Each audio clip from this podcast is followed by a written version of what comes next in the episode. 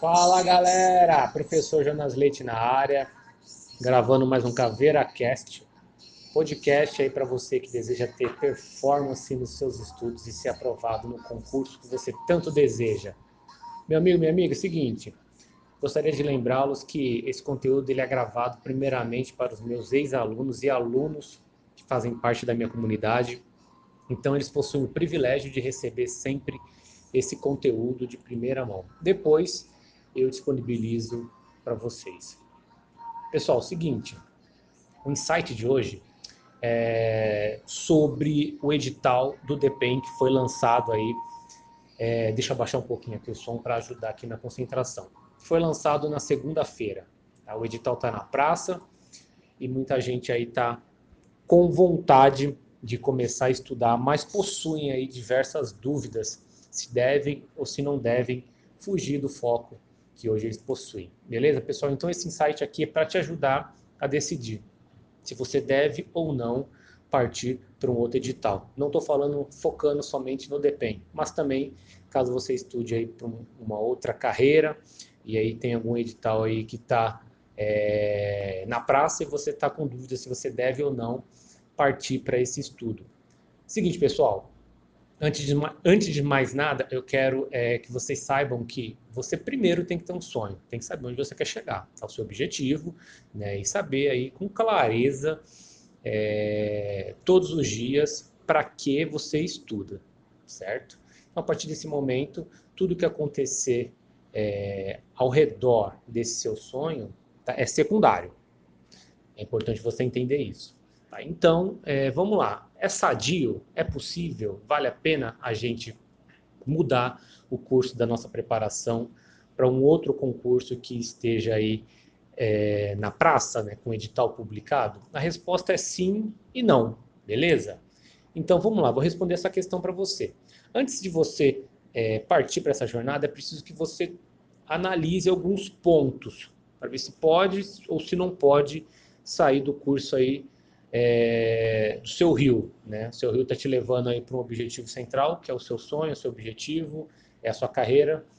Então tem que é, ter aí uma análise antecipada para que não prejudique, porque pode ser que você estude para dois concursos e não estude para nenhum. No final das contas você não passa em, em absolutamente em nada.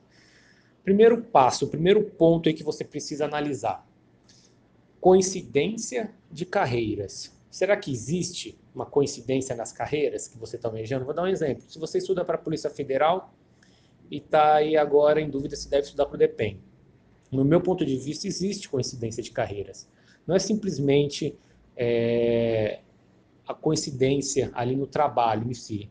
Quando há coincidências nas carreiras, as provas, os conteúdos cobrados tendem a ser parecidos. Então, faça uma primeira análise Existe coincidência? Ou seja, o cargo que eu almejo, que é meu sonho, é próximo desse cargo que eu estou querendo agora é, testar os meus conhecimentos? Se sim, beleza, você parte para o próximo passo. Lembrando que, eu vou dar um exemplo, tem candidatos que estão estudando para carreiras policiais e aí fica em dúvida se devem ou se não devem estudar para um concurso da defensoria ou da promotoria, ou estuda para um concurso fiscal né, e fica em dúvida se vai fazer concurso para carreiras policiais. Não, não é sadio você fazer isso e pode ser que você é, acha que está se, pre se, preparando para dois concursos, sendo que você não está se preparando para nenhum. Você vai fugir muito da sua caminhada aí, do seu objetivo. Segundo passo a ser analisado, segundo ponto, aliás, coincidência de disciplinas. Ou seja, existe correlação do edital que você hoje está almejando, que é esse, vamos dar um exemplo do DEPEN, para o edital que você já estuda. Tá? Vou dar um exemplo muito interessante.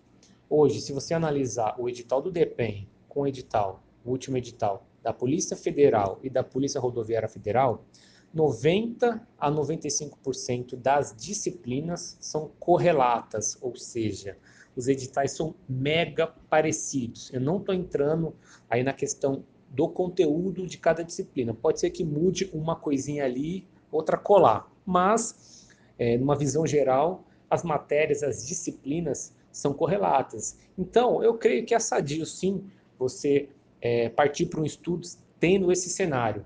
Por quê? Primeiro, você vai testar o seu conhecimento é, com esse novo concurso e quem sabe você não é aprovado e coloca na sua conta aí uma aprovação. Tá? Lembrando que é, a, a, maior motivação para quem estuda para concursos é o que? É aprovação.